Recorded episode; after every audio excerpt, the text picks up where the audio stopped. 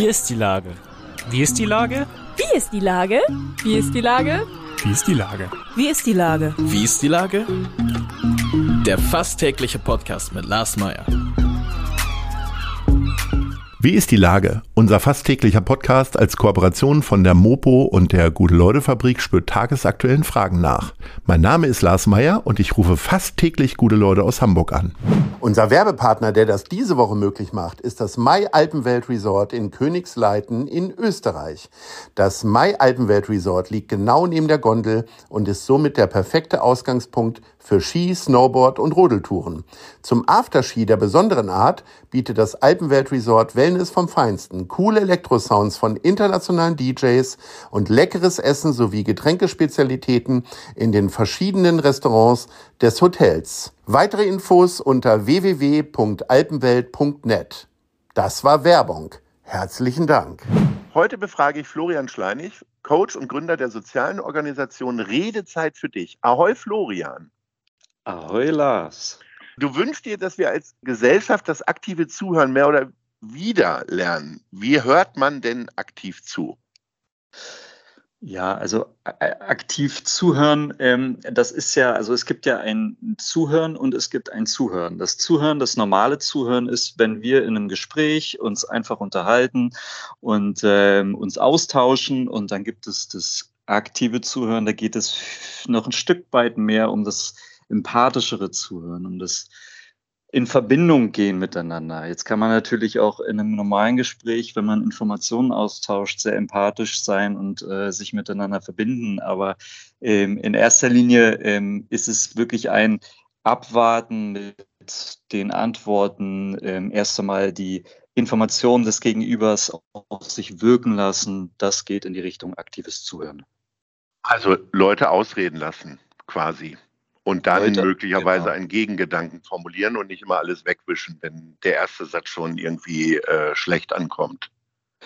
Genau, genau. Also ich, ich, weiß nicht, ob du das auch so ähm, kennst, dass wenn man in einem Gespräch ist und es ist relativ flüssig, dann fängt man ja an, schon im Gedanken seine Gegenfrage zu, zu formulieren oder vielleicht schon irgendwelche äh, Antworten, Argumente, Gegenargumente zu, zu formulieren. Und ähm, darum geht es eigentlich nicht. Also anders als ich es täglich hier in diesem kleinen, in dieser kleinen Fragerunde mache, da ist es tatsächlich so, dass ich natürlich schon mal in Gedanken irgendwie eine Frage formuliere und die nächste liegt mir tatsächlich schon auf der Zunge, denn äh, wir wollen natürlich alle wissen, was ist denn nun Redezeit für dich, die Organisation, die du gegründet hast?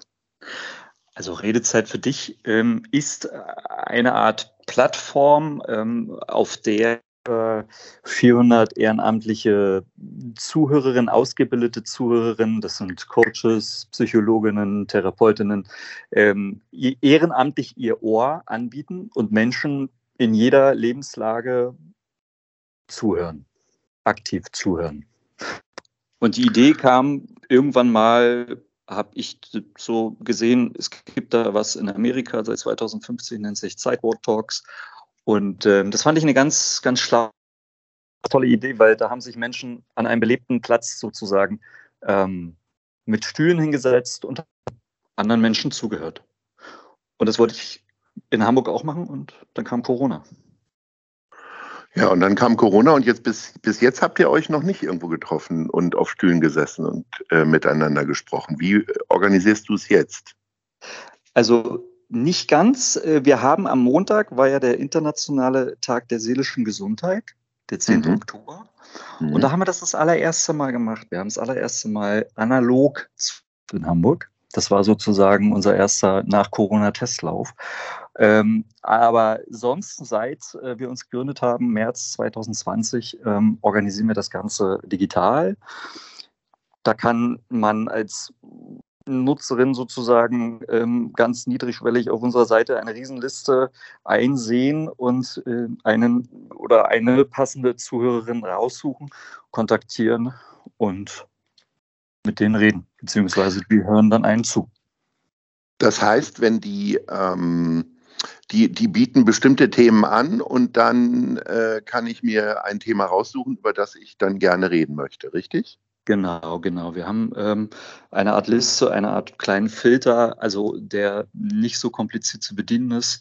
Da sind Themen wie Trauer, wie ähm, Stress bewältigen, Konflikte bewältigen, so, ich sag mal, gewisse alltägliche Sachen äh, bis hin zu Belastungen, die, die einen schon ähm, ein bisschen stärker ähm, beeinflussen und daraus sucht man sich dann jemanden raus. Das wird sozusagen einfach, das ist eine kleine Orientierungshilfe. Aber ich finde ja tatsächlich die Idee, die in San Francisco ja ihren Ursprung hat, noch fast origineller, weil heutzutage wird ja alles irgendwie übers Telefon gemacht und es gibt ja auch genügend, äh, früher nannte man das Sorgentelefon oder wie auch immer, ähm, äh, dieses, dieser persönliche Kontakt und möglicherweise auch sich relativ spontan zu treffen, finde ich ja eine tolle Idee. Das ist aber auch weiterhin euer Ziel, das äh, voranzutreiben, oder? Genau. Genau, das wollen wir gerne machen. Corona war jetzt nun mal leider, äh, also hat uns so in unserer Idee den Strich so ein bisschen durch die Rechnung äh, gemacht, aber ähm, wir halten trotzdem an der Idee fest, es zukünftig auch noch an vielen Orten in Deutschland, weil wir haben mittlerweile eine tolle, tolle Zuhörerinnen-Community. Die möchten das alle auch gerne live machen. Das heißt, es ist mittlerweile nicht mehr nur eine Hamburger Geschichte. Genau. Also wir haben uns in Hamburg gegründet. Wir waren vier Hamburger Coaches, die ursprünglich eigentlich nur IOA anbieten wollten, als im Lockdown im ersten alle sehr verwirrt waren, was passiert da jetzt, was kommt da auf uns zu. Das war eine ganz komische, ich weiß nicht, ob du dich auch noch daran erinnern kannst, äh, eine ganz komische Stimmung. Es gab viele Hilfsinitiativen, die sich gegründet haben, so Nachbarschaftshilfen und sowas. Mhm. Und da sind wir sozusagen, haben uns, kannten uns, haben gesagt, ja, was, was, was können wir vielleicht so ein bisschen äh, machen? Wie können wir, können wir Hilfe anbieten? Und dann haben wir so eine Kachel für diese Social, Social Media Netzwerke aufgesetzt. Das ist sozusagen unser heutiges Logo. Und damit sind wir rausgegangen. Und dann kam ganz große Resonanz. Einerseits von Coaches, die selber mitmachen wollten oder Zuhörerinnen und ähm, viele Nutzerinnen. Und daraus hat sich das sozusagen entwickelt. Und mittlerweile Deutschland, Österreich, Schweiz, also deutschsprachig. Überall. Wie ist denn deine ähm, persönliche Erfahrung damit? Also wie viele Stunden gibst du jetzt für diese Geschichte her? Ist das dann eher immer nur abends oder auch mittags, in der Mittagspause oder wie funktioniert das?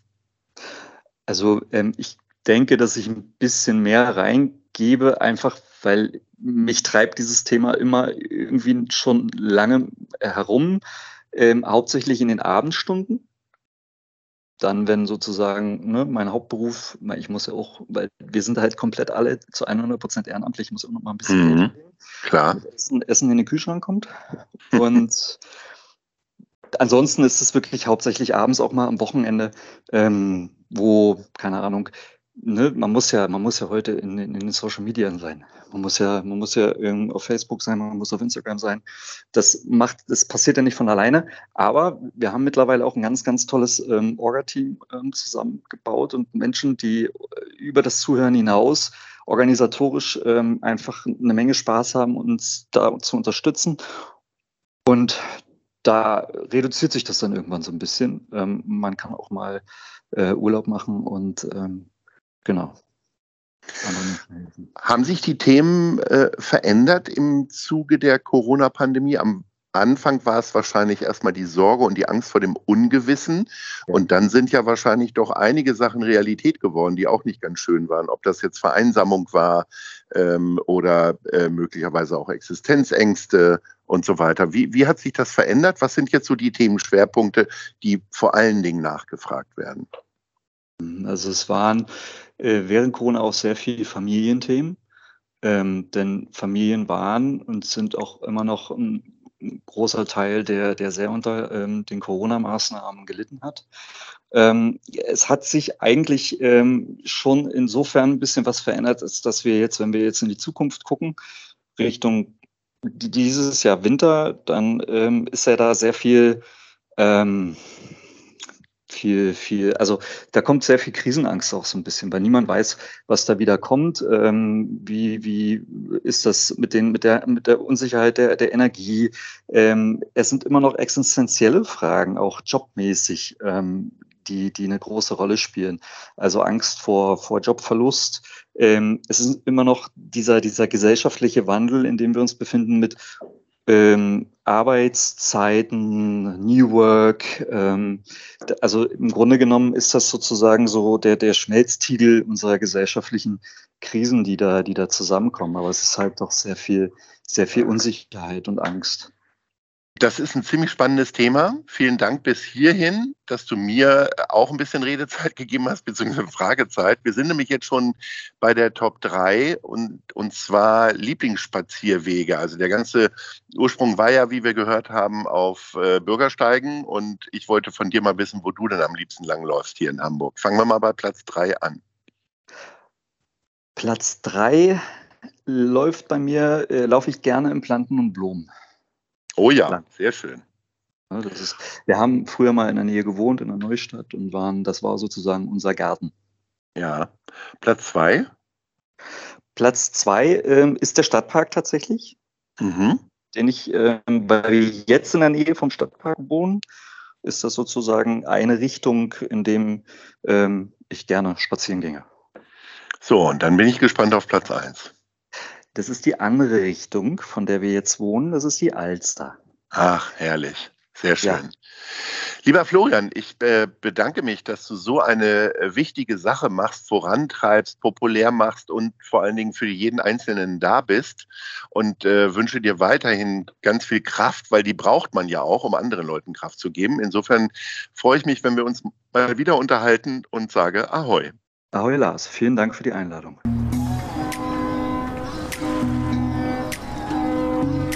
Eine Produktion der Gute-Leute-Fabrik in Kooperation mit der Hamburger Morgenpost.